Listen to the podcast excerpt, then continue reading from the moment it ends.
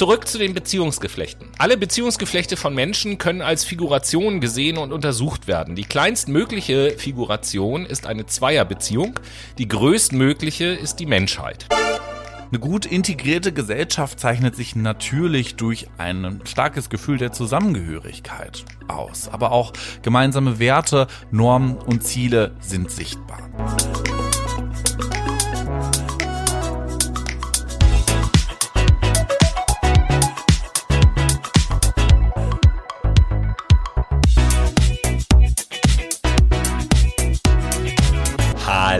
Hallo, liebe Menschen und herzlich willkommen zurück zu einer weiteren Folge eures Lieblingspodcasts Fuck My Brain.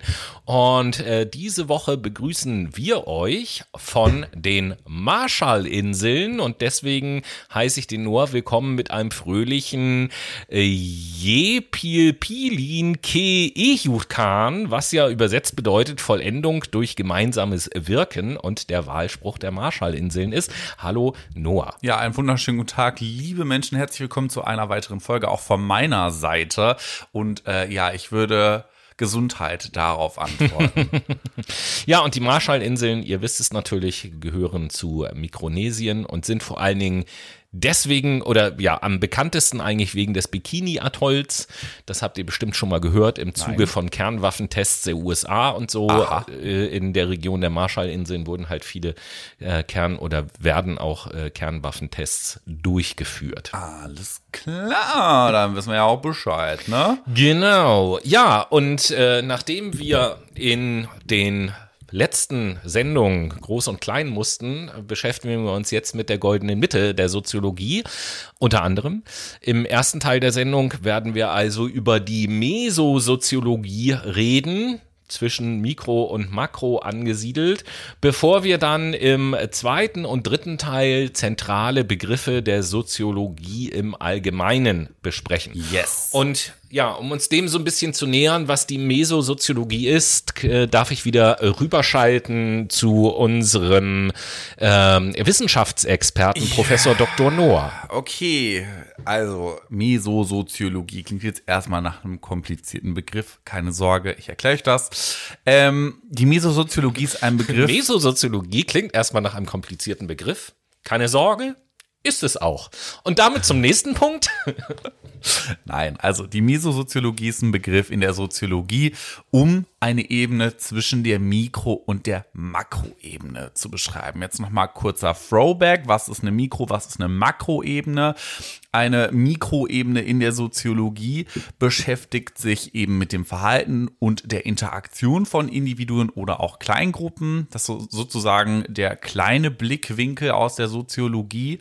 Und die Makroebene hingegen betrachtet gesellschaftliche Strukturen, Institutionen und auch große soziale Zusammenhänge. Das ist dann so der große Blickwinkel. Ja, genauso wie ich in der Mikrowelle halt kleine Speisen wieder aufwärmen kann und in der Makrowelle kann ich halt große Speisen ja, Und heute geht es um die Misosoziologie. Ne? Das macht man auch gerne in Misosuppe rein. So. Kennen wir doch alle.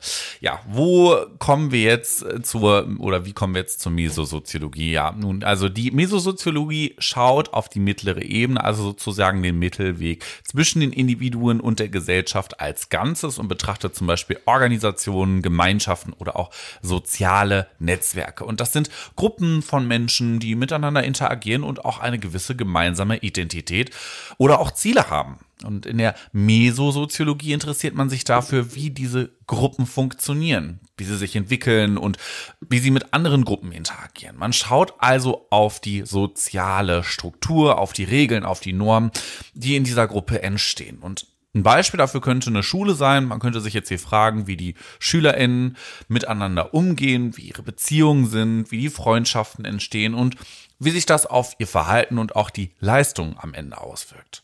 Das heißt, sie hilft uns grundsätzlich die soziale Welt in einem mittleren Maßstab zu verstehen zwischen den individuellen Handlungen und auch den großen gesellschaftlichen Zusammenhängen und Fragen und gibt uns da einen Einblick in die Funktionsweise von Gruppen und von Organisationen und wie sie unser Verhalten maßgeblich beeinflussen. Klingt doch eigentlich ganz spannend, oder Tobi? Ja, äh, beim ersten Zuhören auf jeden Fall schon. Genau und da so wollen wir in diesen Bereich im ersten Teil der Sendung mal ein bisschen eintauchen und euch ein paar Begriffe erklären, mit denen sich die Mesosoziologie auseinandersetzt. Und da möchte ich mal anfangen mit dem Begriff der Figuration. Äh, Figuration wird auch, und da wird, äh, kommt schon so ein, der erste Zusammenhang zu dem, was du gesagt hast, Figuration wird auch Interdependenzgeflecht genannt. Also- und das äh, ist ja schon ein ja, wechselseitiges äh, Abhängigkeitsverhältnis sozusagen. Und das ähm, zahlt ja schon auf das ein, was du eben gesagt hast, was die Mesosoziologie ist. Und ähm, die Figuration oder eben Interdependenzgeflecht ist ein Begriff der Prozesssoziologie, die zurückgeht auf Norbert Elias und die betont die wechselseitigen Angewiesenheiten von Individuen. Norbert Elias hat den Begriff Figuration erst später in seiner Schaffensphase als prozesssoziologisches Werkzeug eingeführt. Er versteht unter einer Figuration ein dynamisches soziales Netzwerk oder Beziehungsgeflecht von untereinander abhängigen Individuen. Diese Beziehungen zwischen den Menschen sind nach Elias das Wesen jeder sozialen Gemeinschaft. Die Soziologie hat demnach die Aufgabe, dieses Beziehungsgeflecht zwischen sozialen Akteuren zu untersuchen. Der Begriff dient dazu, soziologische Untersuchungen über Gruppenstrukturen oder Konstellationen mit denen von individuellen Verhaltensstrukturen zu verbinden, sowie den Wandel solcher Strukturen zu untersuchen. Individuen existieren wie Gruppen in sich verändernden Kontexten anderer Individuen und Gruppen, die nur als Geflecht und in Abhängigkeit voneinander gedacht werden können. Also, wir haben es, glaube ich, vorhin äh, auch schon mal gesagt, äh, in einer letzten Sendung auch schon mal gesagt, interdependent sind. Warum habe ich übrigens jetzt gerade vorhin gesagt, wir sind hier der transparente Podcast und heute an dem Tag, an dem wir aufnehmen, ähm, das ist nämlich der zehnte, äh, sechste, nehmen wir nämlich zwei Sendungen auf, die von letzter Woche und die von dieser Woche haben wir aufgenommen. Deswegen habe ich gerade gesagt, worüber wir gerade eben geredet haben, aber das war ja in der Sendung letzte Woche. Hm, kann man schon mal durcheinander kommen. Zurück zu den Beziehungsgeflechten.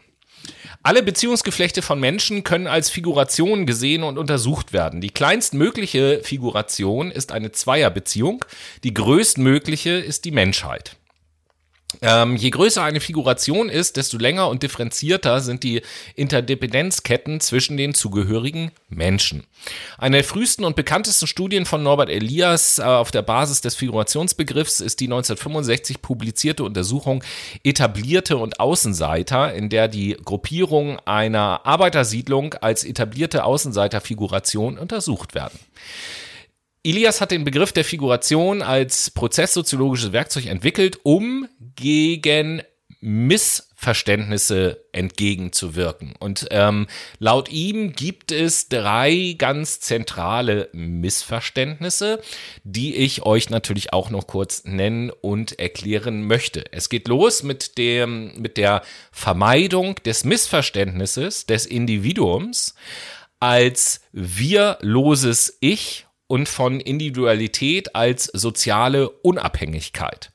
Elias fielen auf, dass mit der Entwicklung von Individualität das Konzept des Individuums häufig missverstanden wurde und zu irreführenden Selbstbildern, Menschenbildern und Gesellschaftsbildern führte. Denn das Individuum äh, erscheint meist äh, als die immer gleiche Figur des isolierten Menschen in der Form des äh, Homo clausus oder wirlosen Ichs in seiner gewollten oder ungewollten Vereinsamung. Es erscheint als denkende Statue beziehungsweise als eine Art asoziale Maschine. Der Figurationsbegriff äh, befördert es, Menschen grundlegend als soziale Beziehungswesen zu verstehen. Da bereits das Konzept des Individuums äh, von den oben beschriebenen äh, grundlegenden oder was heißt beschriebenen, äh, eben von mir genannten grundlegenden Missverständnissen durchzogen ist, überträgt sich dies auch auf das abstrakte Phänomen der Individualität, die häufig als soziale Unabhängigkeit missverstanden wird. Also es ist eben halt nicht so, wenn ich sage individuelle Freiheit, dass das bedeutet, dass ich dann meine Freiheit und das, was ich tun und lassen kann, völlig losgelöst von der Gesellschaft, in der ich lebe, betrachten kann, sondern ich bin natürlich immer noch Mitglied dieses sozialen Gefüges und meine Freiheiten das kennen wir auch aus unserer Verfassung beispielsweise. Meine Freiheiten finden natürlich an dem Punkt ein Ende, wo meine Freiheiten die Freiheiten anderer eventuell einschränken. Mhm. Ähm, ist auch etwas in unserer individualistischen Gesellschaft, wo, glaube ich, äh, immer mehr bei vielen Leuten das Verständnis dafür verloren geht, dass es völlig normal, natürlich und richtig ist, dass meine individuelle Freiheit halt auch Grenzen hat. Und dass man, äh, auch wenn wir den Menschen als Individuum betrachten, ihn natürlich nicht losgelöst von dem sozialen Umfeld oder ja, dem sozialen Kontext, in dem sich das Individuum befindet, betrachten können. Mhm.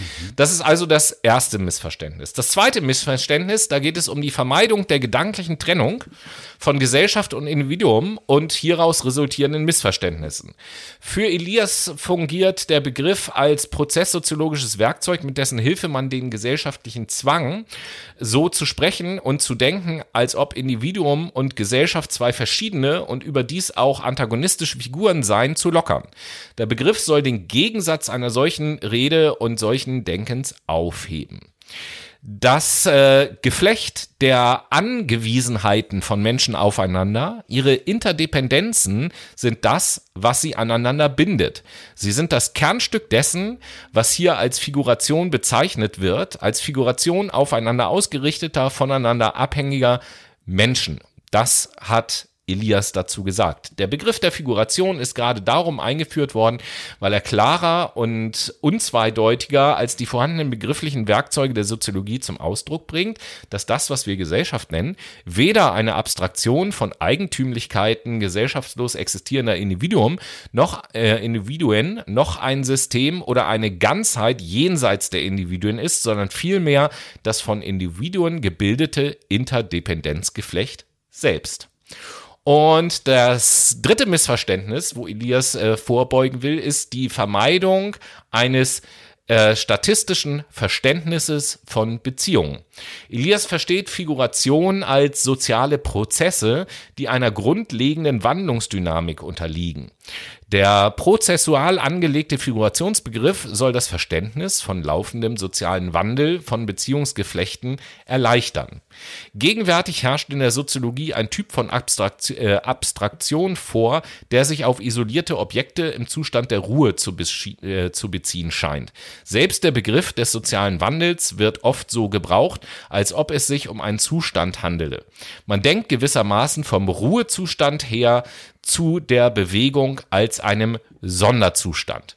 Auch das wieder ein Zitat von Elias, wo ich dann direkt den Gedanken fortsetzen kann und sagen kann, der Sonderzustand ist ja eigentlich der Ruhezustand, mhm. denn eine Gesellschaft, ein oder wie sie heißt, ein soziales Geflecht ist immer in Bewegung. Ja, ganz klar. Und was auch in Bewegung ist, und das ist ja in der Wirtschaft aktuell der Fall, sind die ganzen Organisationen. Menschen ja, müssen sich neu sortieren, es müssen neue Strukturen gefunden werden. Und an dem Punkt kommt ja auch die Organisationspsychologie definitiv zum Einsatz. Ja, aber ich weiß nicht, was die Organisationspsychologie hier in dieser Sendung zu tun hat. Mein Gott, das liegt an der Nähe, das liegt an der ja. Ologie am Ende, ne? Also, ach, heilige Maria Gottes. Naja, wie dem auch sei, die Organisationssoziologie Soziologie. So, die beschäftigt sich grundsätzlich damit, wie Menschen in Organisationen zusammenarbeiten und wie auch maßgeblich diese Organisation funktioniert.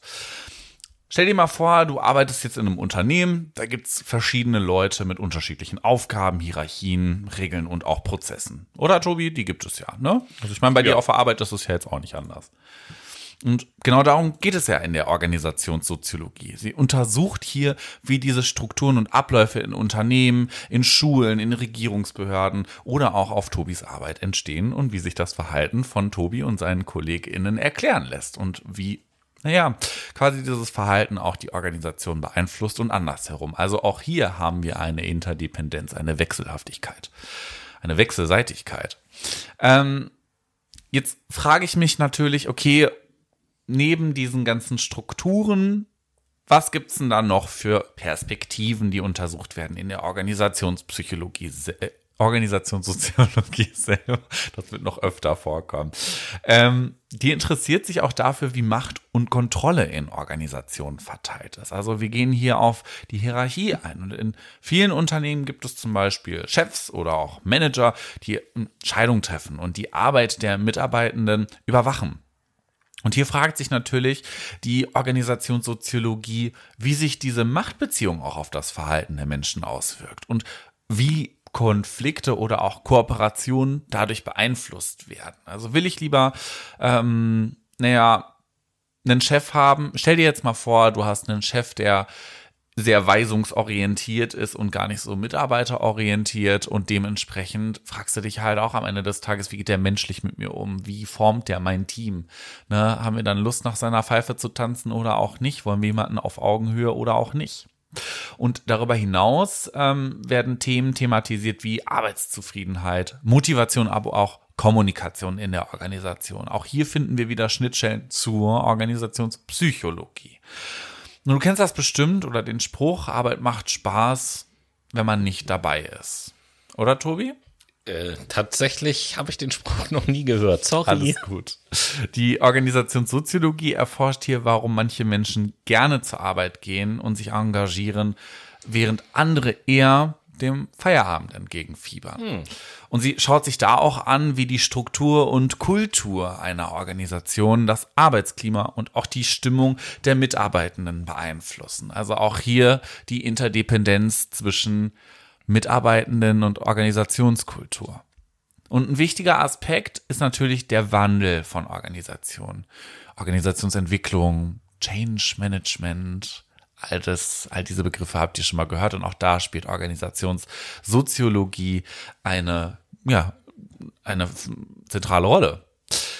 Die Welt verändert sich nämlich ständig und das wirkt sich auch auf Unternehmen und andere Organisationen aus. Also neue Technologien, Disruptionen, Globalisierung oder auch gesellschaftliche Veränderungen wie aktuell die Demografie. Ne, der demografische Wandel, alle werden alt und es gibt nur noch ein paar Junge und dadurch wandelt sich der Arbeitsmarkt in einen Arbeitnehmermarkt um, kann dazu führen, dass sich die Strukturen und auch Prozesse in Organisationen verändert und angepasst werden müssen. Also die Arbeitnehmenden können zum Beispiel aktuell sehr viele Forderungen im Vorstellungsgespräch stellen, wohingegen das vor 30 Jahren noch anders war.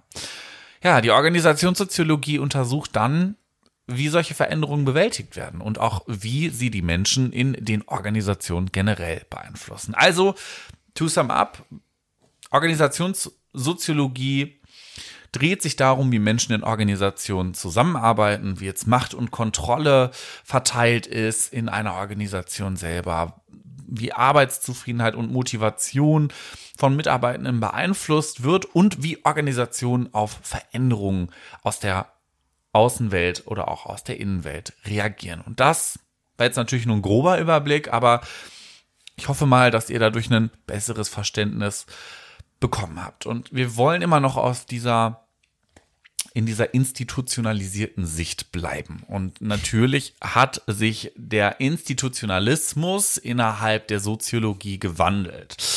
Es gab einen alten, jetzt gibt es auch einen neuen, den, den Neo-Institutionalismus. Und da frage ich mich, Tobi, was ist das denn eigentlich? Ja, wir bleiben also äh, im Bereich der Organisation. Das knüpft so ein bisschen an Organisationssoziologie natürlich an und unterhalten uns über den soziologischen Neo-Institutionalismus. Und das ist ein theoretischer Ansatz der soziologischen Organisationstheorie, dessen Grundlage der amerikanische Soziologe oder die amerikanischen Soziologen John W. Meyer und Brian Rowan ab den späten 1970er Jahren entwickelt haben. Und ich kann so viel schon sagen, äh, es wird hier in der Erklärung dessen, indem ich euch so ein bisschen beschreibe, womit sich der soziologische Neo-Institutionalismus auseinandersetzt, ähm, werden wieder eine Menge interessante Worte drinne vorkommen, glaube ich. Mhm. Ähm, aber gucken wir mal rein. Der Theorieansatz erklärt Strukturen und Operationsweisen von Organisationen durch den Bezug auf Normen, Erwartungen und Leitbilder der institutionellen Umwelt. Ähm, Bevor ich jetzt weiter erkläre, muss ich, glaube ich, den Begriff erstmal der Isomorphie erklären. Oh, bitte. Oder? Ja. Okay. Isomorphie vom griechischen Isos gleich und Morphe Form oder Gestalt ist in den Sozialwissenschaften ein Begriff, der ähm, methodischen Gleichgestaltigkeit von Theorien oder Modellen. Und letzten Endes beschreibt der äh, die Veränderung von Unternehmen. Und da gibt es eben halt äh, drei verschiedene Isomorphien, die mhm. passieren können. Die okay. sogenannte koerzitive Isomorphie. Und das bedeutet, dass die Strukturen von Organisationen zwangsweise übernommen werden, weil eine finanzielle oder rechtliche Abhängigkeit besteht. Dann gibt es die mimetische Isomorphie. Das bedeutet, dass die Strukturen freiwillig nachgeahmt werden, wenn sie als erfolgreich eingeschätzt werden. Und dann gibt es die normative Isomorphie, die vergleichbare Sozialisation führt zu vergleichbaren Lösungsstrategien. Das nur um den Begriff Isomorphie zu erklären, warum das Ganze. Äh, denn durch Prozesse der Isomorphie gleichen sich Organisationen solchen Organisationen an, die als vorbildlich, rational und effektiv gelten. Dabei lässt sich, wie eben schon gesagt, zwischen den drei verschiedenen Isomorphie-Mechanismen unterscheiden. Isomorphie durch Zwang, Isomorphie durch mimetische Prozesse und Isomorphie durch normativen Druck. Da nicht die technisch ökonomische Effizienz, sondern die Legitimation gegenüber der Umwelt das primäre Gestaltungsziel ist, tendieren sie dazu, Rationalitätsmythen zu erzeugen und Legitimat äh, Legitimitätsfassaden zu errichten. Ein weiteres Konzept dieses Ansatzes ist der Begriff des organisationalen Feldes, den Paul J. DiMaggio und äh, Walter W. Powell eingeführt haben, um die Strukturangleichung von Organisationen und Hom Homogenität von Managementpraktiken ha, für er hat Homo gesagt. ja, hallo, es ist Pride Month, darf ich ja wohl. Äh, von Managementpraktiken für eine bestimmte Klasse von Organisationen zu kennzeichnen. Sie formulierten als Hypothese, dass je stärker eine Organisation von einer anderen abhängig ist, desto stärker wird sie sich hinsichtlich hinsichtlich ihrer Strukturen, ihrer Kultur und ihres Verhaltens jener Organisation angleichen. Und da ich ähm, ja von Strukturen gesprochen habe, die sich verändern oder herausbilden oder entstehen, will ich jetzt natürlich mal den Noah fragen, ob in dem nächsten Konzept, was du uns erzählst, es auch um das Thema Strukturen geht. Ja, geht es, aber es heißt anders. Heißt, Wie heißt es denn? Strukturation. Mhm. Und wir schauen uns jetzt die Strukturationstheorie an. Das ist nämlich ein ziemlich interessanter Ansatz in der Soziologie, der uns hilft zu verstehen, wie unsere Handlung und das soziale Umfeld, in dem wir uns bewegen, miteinander verflochten ist. Stell dir mal vor, du bist Teil einer Gesellschaft und diese Gesellschaft hat bestimmte Regeln, Normen und soziale Strukturen, die das Verhalten der Menschen beeinflussen. Und gleichzeitig beeinflusst aber auch das Verhalten der Menschen diese sozialen Strukturen. Und hier kommt die Strukturationstheorie ins Spiel, denn sie betrachtet das Zusammenspiel zwischen unseren individuellen Handlungen und den gesellschaftlichen Strukturen. Um das besser zu verstehen, denkt einfach an das Beispiel Autofahren. Es gibt Verkehrsregeln, die uns sagen, wie wir uns im Straßenverkehr verhalten sollen. Aber diese Regeln entstehen nicht einfach aus dem Nichts. Sie werden ja von Menschen gemacht, von der Regierung oder Verkehrsbehörden, um den Verkehr sicherer zu machen. Und gleichzeitig beeinflussen diese Regeln unser Verhalten. Also wir fahren auf der richtigen Seite der Straße und halten uns an Ampeln, weil wir genau wissen, dass andere Fahrer das auch tun werden. Natürlich gibt es auch Ausnahmen, ne? Wir reden hier über progressive Fahrer und dann gehen ähm, nee Pro, progressive Fahrer ist auch, ein, ist auch ein guter Ausdruck für Arschlöcher. Ganz genau. Richtig, ne? Die, die einfach äh, ja nicht defensiv fahren, das sind Arschlöcher. Punkt. Danke. Sei kein Arschloch, fahr 50 in der Stadt und keine 90, so wie es Leute auf Verwandsbeker Chaussee machen. Yay.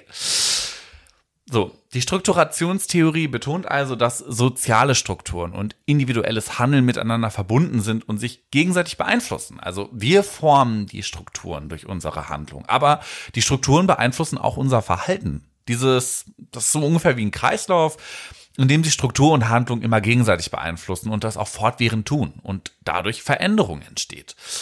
Ein wichtiger Begriff in dieser Theorie selber ist die, na wer hätte es gedacht, Strukturiertheit. Das bezieht sich hier darauf, dass unsere Handlung von den sozialen Strukturen wie jetzt beispielsweise Normen und institutionellen Regeln geleitet werden. Und gleichzeitig tragen unsere Handlungen zur Reproduktion oder Veränderung dieser Struktur bei. Das heißt, diese Strukturationstheorie hilft uns am Ende zu verstehen, wie sich soziale Ordnung bildet und wie sich im Laufe der Zeit die Ordnung verändert. Also sie betont hier die Bedeutung von sozialen Praktiken, also den wiederkehrenden Handlungen, die wir ausführen, um diese sozialen Strukturen aufrechtzuerhalten. Und gleichzeitig ermutigt sie uns auch, bewusst darüber nachzudenken, wie durch unsere individuellen Handlungen diese Strukturen geformt und verändert werden können. Also auch hier nochmal ein ganz kurzes Zwischenfazit. Insgesamt betrachtet man hier also die Wechselwirkung zwischen individuellem Handeln und sozialen Strukturen und schaut sich nochmal an, ähm, wie wir als Individuen nicht einfach passiv von den Strukturen geleitet und bestimmt werden, sondern auch aktiv daran mitgestalten. Und naja, am Ende bietet uns die Strukturationstheorie, Strukturationstheorie den Vorteil und auch den, den wertvollen Rahmen, die komplexen Beziehungen zwischen Individuum und Gesellschaft, deswegen sind wir auch hier in der Mesosoziologie, es geht um die Zwischenebene, besser zu verstehen und die Wechselwirkungen zwischen unseren Handlungen und den sozialen Strukturen erkennen und beeinflussen zu können. Und wir wollen euch natürlich auch influenzen, das Wer hätte es gedacht? Wir als prophetischer Podcast, wir als musikalischen Talente, wir als Götter vor schwarzen Mikrofonen. Wir wollen euch die Late Machado Playlist um die Ohren klatschen, damit ihr eine kleine Verschnaufpause bekommt in diesem soziologischen Dschungel.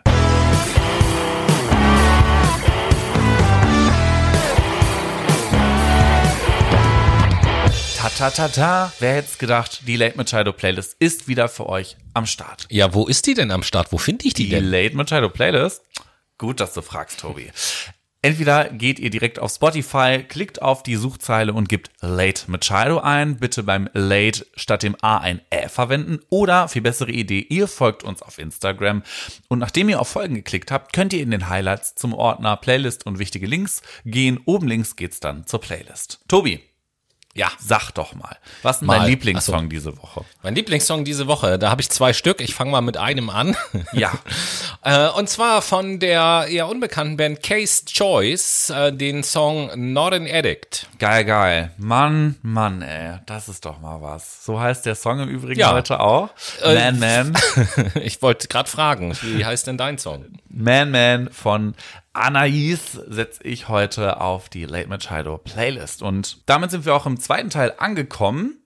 Und worum geht's jetzt, Tobi? Ja, also wie vorhin angekündigt, war Mesosoziologie, weil es ja auf dieses ga- ganze Organisationsding beschränkt ist, jetzt nicht ganz so umfangreich, deswegen nur im ersten Teil. Und im zweiten und dritten Teil unterhalten wir uns jetzt über Begriffe, die im Dunstkreis der Soziologie einfach immer wieder auftauchen und wichtige Grundbegriffe in der Soziologie sind und letzten Endes ja auch die oder ein Großteil der Forschungsfelder darstellen, mit denen sich die Soziologie auseinandersetzt. Und da haben wir euch auch ein paar Begriffe mitgebracht und ich möchte jetzt mit einem Begriff anfangen, der im ersten Moment natürlich total selbstverständlich klingt, nämlich mit dem Begriff der Gesellschaft. Es geht also die Frage, was äh, ist denn der Soziologie folgend überhaupt Gesellschaft.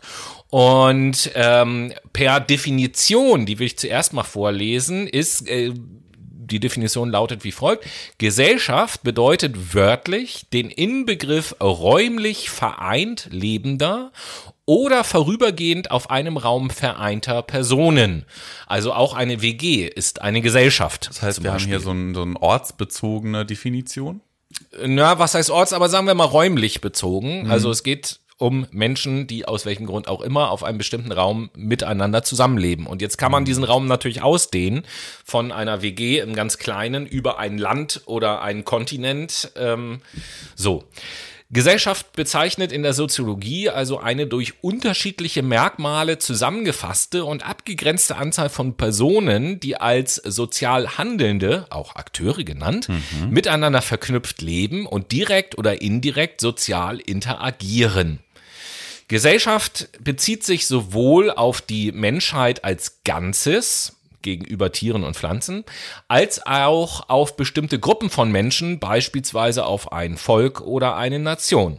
Gesellschaft kann sich aber auch auf einen räumlich abgegrenzten und strukturierten Zusammenhang zwischen Menschen beziehen, auf Kollektive oder auch auf ein Knäuel im sozialen Netzwerk der Menschheit, das sich durch die Netzwerkdichte und Multiplexität der Interaktion abgrenzen lässt. In den aktuellen Sozialwissenschaften wird die Bezeichnung oft mit eher ungenauer Bedeutung verwendet.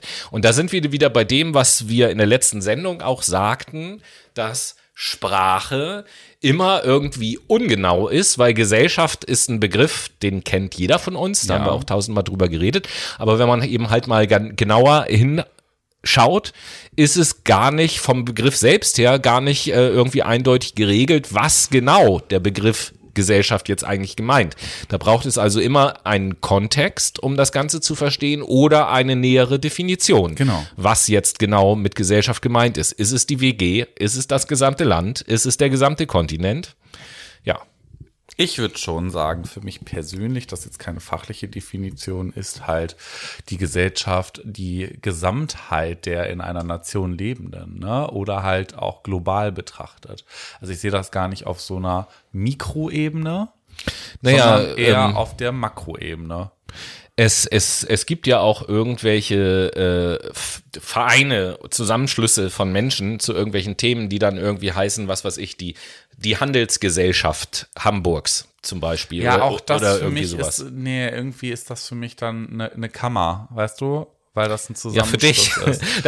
Das ist, das, das ist auch so geil. Du, Deswegen dachte ich ja, das so, ist ja, meine persönliche, das ist keine fachliche Definition. Ja, ich stelle mir gerade vor, wegen irgendetwas ist Noah vor Gericht. Und das Gericht sagt so, hier vor äh, dem Gericht XY und so, nee, also für mich sind sie eigentlich eher so eine so und so organisierte Wir sind ein Einkaufsladen. Fragt sich jeder, ob Noah ein bisschen Schizo ist. Nein, nein. Nein, die Menschen in der Gesellschaft handeln natürlich auch und wir sind alle soziale Wesen und deswegen kann man das auch als soziales Handeln bezeichnen. Theoretisch zumindest. Ich kenne auch einige asoziale Wesen. Ja, die kenne ich auch. Und soziales Handeln wurde maßgeblich vom deutschen Soziologen Max Weber entwickelt. Ach, den hatten wir doch äh, auch kürzlich auch schon mal. mal. Ja, ja. Und Weber ist natürlich einer der einflussreichsten Soziologen des 20. Jahrhunderts und hat einen bedeutsamen Beitrag zur soziologischen Theorie geleistet. Also er hat sich intensiv hier mit Fragen des sozialen Handels oder auch der sozialen Interaktion und der Bedeutung von Werten und Normen innerhalb einer Gesellschaft beschäftigt, um hier den Bezug zur Gesellschaft nochmal herzustellen. Soziales Handeln bezieht sich auf das Verhalten von Individuen, das durch soziale Interaktion und auch den Einfluss der Gesellschaft geprägt ist. Also hier haben wir auch wieder eine Mikro-, Makro- und eine Mesoebene. Und es ist ein zentraler Begriff in der der Soziologie und hilft uns natürlich zu verstehen, wie Menschen in sozialen Situationen interagieren und vor allen Dingen miteinander interagieren äh, und miteinander interagieren. Pardon. Soziales Handeln unterscheidet sich natürlich vom individuellen Handeln, da es nicht nur von persönlichen Motiven und auch Bedürfnissen beeinflusst wird, sondern, wer hätte es gedacht, von sozialen Normen, Werten, Erwartungen, die in einer bestimmten Gesellschaft oder auch Gruppe vorherrschen. Und diese sozialen Faktoren können das Verhalten der Menschen leiten und einschränken, sogar auch beeinflussen. Also es gibt natürlich dadurch verschiedene Arten von sozialem Handeln. So sagt es zumindest Max Weber. Und dazu gehören zweckrationales Handeln, wertrationales Handeln, affektives Handeln und traditionales Handeln. Was zur Hölle ist das? Ich erkläre es euch. Zweckrationales Handeln bezieht sich hier auf Handlungen, die auf die Erreichung eines bestimmten Ziels oder auch Zwecks abzielen. Das heißt, hier handelt eine Person rational und abwägend, um das gewünschte Ergebnis zu erreichen. Wertrationales Handeln hingegen bezieht sich auf Handlungen, die auf persönlichen Werten, Überzeugungen oder auch moralischen Prinzipien basieren. Das heißt, Menschen handeln hier gemäß ihren Überzeugungen und bewerten ihre Handlungen anhand eines einzigen Wertesystems.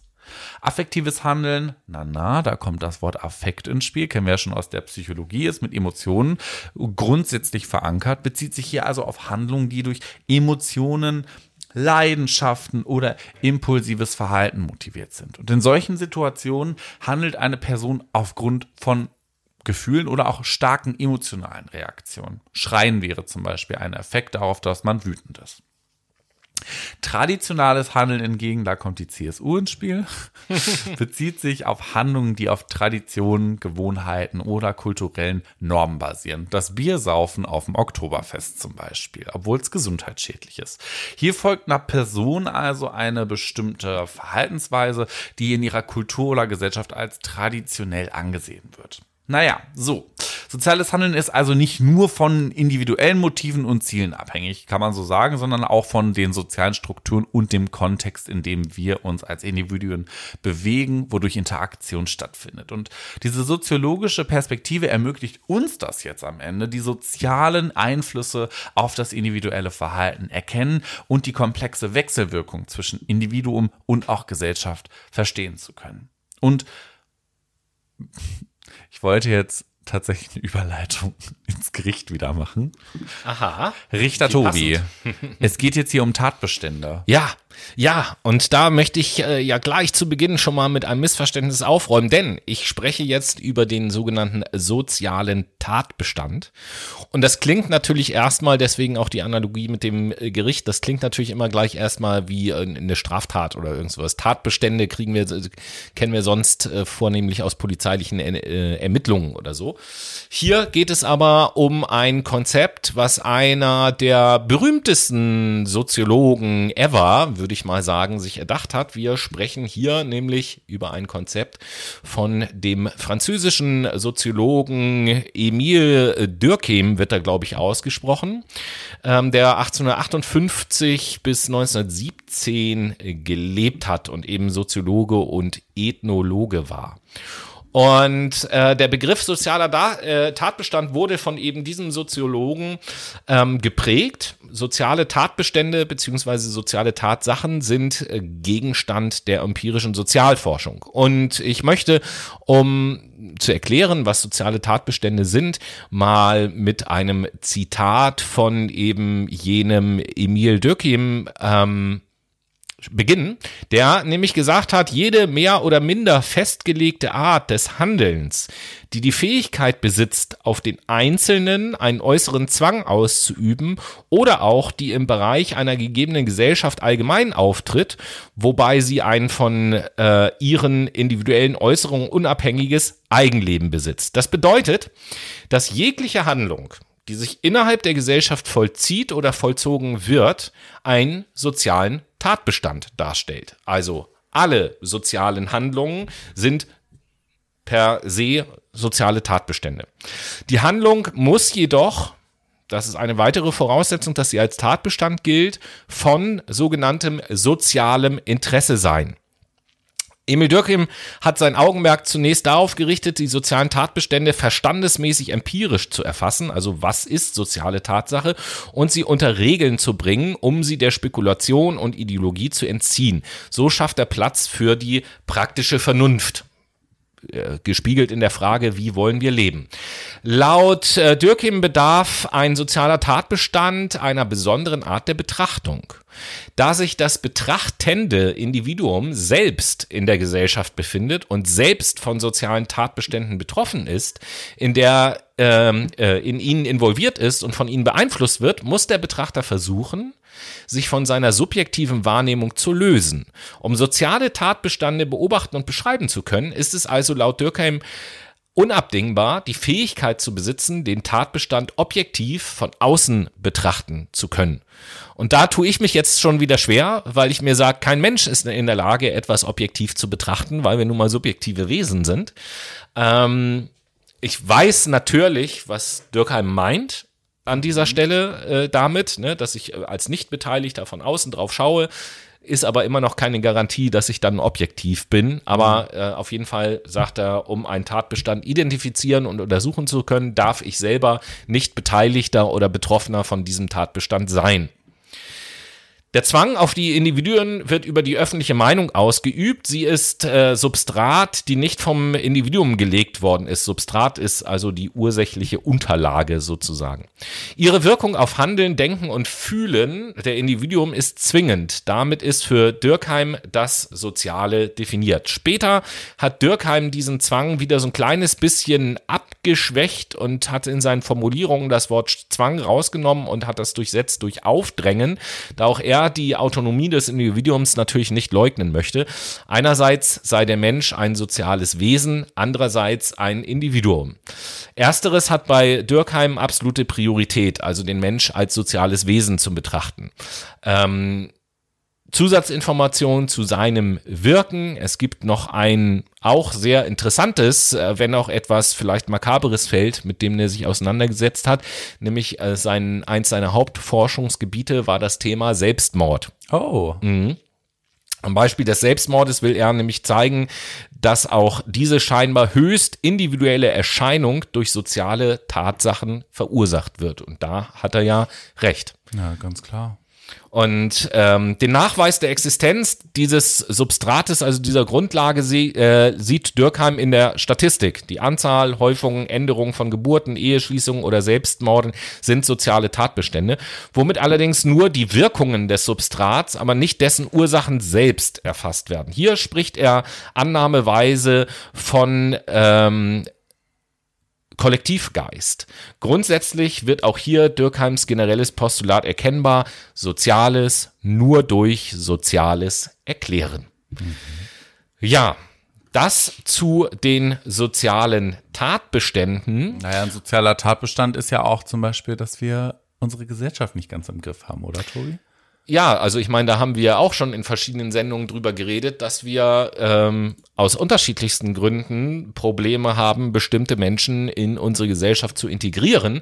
Und natürlich ist das auch ein soziologisches Phänomen oder ein soziologisches Interessengebiet. Deswegen wird uns jetzt Noah mal etwas über die Begriffe und vielleicht auch den Zusammenhang zwischen Integration und Desintegration erklären. Das mache ich sehr gerne. Also grundsätzlich sind Integration und Desintegration erstmal Begriffe, die in der Soziologie verwendet werden, um den Zusammenhalt und die Trennung innerhalb einer Gesellschaft oder auch Gruppe zu beschreiben. Das, sie wurden hier von dem französischen Soziologen Emile Durkheim, wie du ihn mm, gerade eben ach, beschrieben hast, eingeführt, der als einer der Pioniere der modernen Soziologie gilt. Und Schauen wir uns zunächst Integration an, dann lässt sich feststellen, dass Integration sich auf den Grad bezieht, in dem Menschen in einer Gesellschaft oder auch in einer Gruppe miteinander verbunden sind. Eine gut integrierte Gesellschaft zeichnet sich natürlich durch ein starkes Gefühl der Zusammengehörigkeit aus. Aber auch gemeinsame Werte, Normen und Ziele sind sichtbar. Die Mitglieder fühlen sich in die Gemeinschaft dann eingebunden und teilen ein Zusammengehörigkeitsgefühl, ein Wir-Gefühl. Eine Integration fördert natürlich soziale Stabilität, auch kooperatives Verhalten und das Funktionieren der Gesellschaft als Ganzes. Das Pendant zur Integration hingegen ist die Desintegration. Die beschreibt den Zustand, in dem die Bindung und das Zusammengehörigkeitsgefühl in der Gruppe oder Gesellschaft schwach ist. In einer desintegrierten Gesellschaft gibt es oft, ganz oft, einen Mangel an gemeinsamen Werten und Normen. Es gibt hohe Konfliktraten und auch eine Anfälligkeit für Konflikte und ein Gefühl der Entfremdung und sozialen Isolation bei Mitgliedern. Desintegration kann also zu sozialen Spannungen, zu Konflikten und dadurch auch zur Instabilität einer Gesellschaft oder Gruppe führen. Und Dürkheim betonte die Bedeutung der sozialen Integration für das Wohlbefinden der Individuen und das Funktionieren der Gesellschaft und argumentierte hier auch, dass eine naja, starke soziale Integration zu einer harmonischen Gesellschaft führt, während eine geringe Integration soziale Probleme und auch Unruhe verursachen kann. Das heißt, diese Konzepte sind auch in der modernen soziologischen Theorie von sehr großer Bedeutung, weil sie uns am Ende helfen können, soziale Phänomene wie Zusammenhalt, aber auch soziale Bindung verstehen zu können. Natürlich auch das aktuell vorherrschende Thema soziale Identität. Wer sind wir als Gesellschaft? Welche Ziele verfolgen wir? Und die soziale Ungleichheit in Bezug jetzt zum Beispiel auf den aktuellen Klimawandel können wir dadurch näher verstehen. Und Integration und Desintegration sind zwei grundlegende Konzepte, die uns helfen, diese Dynamiken von Gemeinschaft und Gesellschaft analysieren und auch mögliche Herausforderungen identifizieren zu können, um das Zusammenleben und auch die Zusammenarbeit von Menschen verstehen zu können und wie wir diese Verbindung dazwischen stärken können. Hm. Spannend, hm. spannend, wie so vieles in der Soziologie. Und ähm, ähm. ich würde sagen, um dieses ganze Spannende erstmal so ein kleines bisschen sacken zu lassen. Kriegt ihr eine kreative Pause, ja. oder?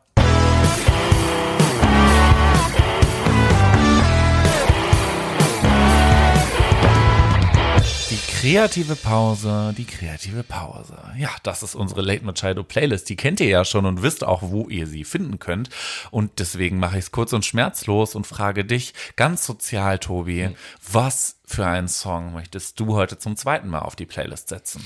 Äh, ja, äh, diesmal von der Band Hubers Tank das Lied The Reason. The Reason und Another Reason for Good Music war der Song The Love und zwar von Decker. Das setze ich heute auf die Late Machado Playlist und damit schließen wir langsam das Kapitel Überblick über die Soziologie und gehen über einen, einen Wandel, würde ich sagen, in einen, einen sozialen, sozialen Wandel. Wandel. Ja, also der Begriff sozialer Wandel ist der äh, vorletzte Begriff der Soziologie oder Grundbegriff der Soziologie, über den wir uns unterhalten wollen. Und als sozialen Wandel, auch gesellschaftlicher Wandel genannt, werden die prinzipiell unvorhersehbaren Veränderungen bezeichnet, die eine Gesellschaft in ihrer sozialen und kulturellen Struktur über einen längeren Zeitraum erfährt. Kommt es zu tiefgreifenden Veränderungen innerhalb einer für soziale Wandlungsprozesse relativ kurzen Zeitspanne, so wird auch von einem Umbruch gesprochen. Der Begriff sozialer Wandel wird vor allem in der soziologischen Literatur verwendet und dient als Sammelbezeichnung für alle beobachtbaren gesellschaftlichen und wirtschaftlichen Veränderungen. Dies bedeutet nicht, dass der einzelne Mensch sich innerhalb seiner Lebensspanne des sozialen Wandels stets bewusst ist. Also ich glaube zum Beispiel, dass es viele Menschen gibt, die zu Hause sitzen und sich fragen, jetzt nur mal auf Deutschland bezogen, was zum Teufel hier alles gerade los ist, so in der mhm. Gesellschaft. Ja. Äh, die aber nicht realisiert haben oder auch noch nicht erkannt haben, dass wir uns gerade in einem Zeitalter eines auch nachhaltigen, großen gesellschaftlichen Wandels gerade befinden. Mhm. Ähm, Moderne Theorien des sozialen Wandels gehen von einer zeitlichen Abfolge von Strukturformen und Strukturprinzipien aus. Im Gegensatz zur älteren Evolutions- und Fortschrittstheorien, äh, welche den Geschichtsverlauf quasi teleologisch mit einer unilinearen Entwicklung darstellen. Aspekte des sozialen Wandels, die die Neuentstehung oder Aufgliederung von sozialen Positionen, Lebenslagen und oder Lebensstilen betreffen, werden als soziale Differenzierung bezeichnet bezeichnet. Die Bestimmung der Ursachen von sozialem Wandel ist recht komplex, kann man sich vorstellen. Also auch die Arten des sozialen Wandels können ja äh, ganz, ganz unterschiedlich sein. Versuche den Wandel monokausal, äh, ist ja auch eine unserer liebsten Fremdworte, monokausal, ja. durch einen einzelnen Faktor zu erklären, zum Beispiel durch technische Entwicklung, ökonomische Basis, Kultur, Religion und so weiter und so fort, gelten heute eigentlich als ungeeignet. Man geht viel mehr von einer, und da haben wir das nächste nächste soziologische Lieblingswort von uns. Man geht vielmehr von einer weitreichenden Interdependenz der sozialen Handlungsfelder und Bereiche aus, wobei einzelne Bereiche anderen Bereichen vorauseilen können. So ist das. Und wenn wir über den sozialen Wandel gesprochen haben, der ähm, vollzieht sich ja nicht nur einfach so, sondern nee. der folgt ja auch bestimmten Änderungen auf der normativen Ebene oder Änderungen von Normen. Ja, und klar. deswegen hören wir jetzt abschließend auch noch was zu dem Thema soziale Normen. Aber sehr gerne. Soziale Normen haben wir jetzt schon öfter erwähnt, im gleichen Atemzug wie Werte, Ziele und Gemeinschaft oder auch Verhalten. Und das sind soziale Normen ja auch unter anderem. Es sind Verhaltensregeln und es sind auch Erwartungen, die in einer bestimmten Gesellschaft oder auch Gruppe gelten und das Verhalten dieser Mitglieder in dieser Gesellschaft oder Gruppe maßgeblich beeinflussen. Das heißt, man könnte sie als sozialen Standard bezeichnen, die uns sagen, Standard. wie sich Menschen in verschiedenen sozialen Situationen verhalten sollten. Also im Supermarkt schreit man nicht gerade rum und sagt, boah, geil, es gibt endlich neue M&M's. So, oder im Kino ist man ruhig Ups, und da hab ich telefoniert mich neulich nicht. falsch verhalten. Ne? Also ich weiß nicht, ob du schon mal im Kino gesessen hast und telefoniert hast. Ja, meistens gehe ich zum Telefonieren immer ins Kino, generell. ne? Ich glaube, mit deiner Mama warst du auch noch nie im Stripclub, oder? Doch, Ja? die arbeitet da. Oh. Nein, nein. Schwierig. Hallo. Spaß. Nein, also ich habe weder bisher im Kino telefoniert, noch war ich mit meiner Mutter in einem Stripclub. Ja, das liegt an sozialen Normen, die wir einhalten. Natürlich kann man das auch nochmal auf eine Makroebene berechnen. Du sollst nicht töten zum Beispiel. Das ist auch eine soziale Ebene, äh, eine soziale Norm, die jetzt Beispiel, beispielhaft in einem teleologischen Text ausgedrückt Das wurde. bedeutet ja also, da haben wir ja gleich ein ganz praktisches Beispiel. Das bedeutet also, dass also wissenschaftlich betrachtet man sagen könnte, dass die zehn Gebote, wo ja du sollst nicht töten dazugehört, eigentlich nichts anderes sind als christlich geprägte soziale Normen. Das kann sein. Ich kenne aber auch nicht alle zehn Gebote, weil ich Atheist bin. Ja, du sollst nicht Ehe brechen, du sollst nicht äh, stehlen, du sollst nicht, also so. Es sind wir. christlich geprägte soziale Normen. Ja, Ja. es sind ja. Normen. Ich meine, Normen sind ja auch Dogmen, also Gesetzmäßigkeiten, woran man sich halten sollte. So. Aber nichtsdestotrotz, der Begriff soziale Norm wurde natürlich nicht von einer einzelnen Person entdeckt, um einmal den historischen Ursprung der Entwicklung dieses Begriffs. Sorry, dass ich gerade schmunzeln muss. Ich, ich stelle mir gerade vor, wie so ein, ich bin ja immer so ein bildlich denkender Mensch, Ja. ne? Wie so ein Forscher durch die Wildnis geht und gräbt und sucht und mit seiner Lupe und auf einmal, ich habe eine soziale Norm gefunden. Crazy. Aristoteles läuft durch die griechischen Städte und sagt, ich habe die soziale Norm entdeckt, Leute. Oh mein Gott, wir alle leben sie schon. so, und du denkst dir, what the fuck is going on with Aristoteles?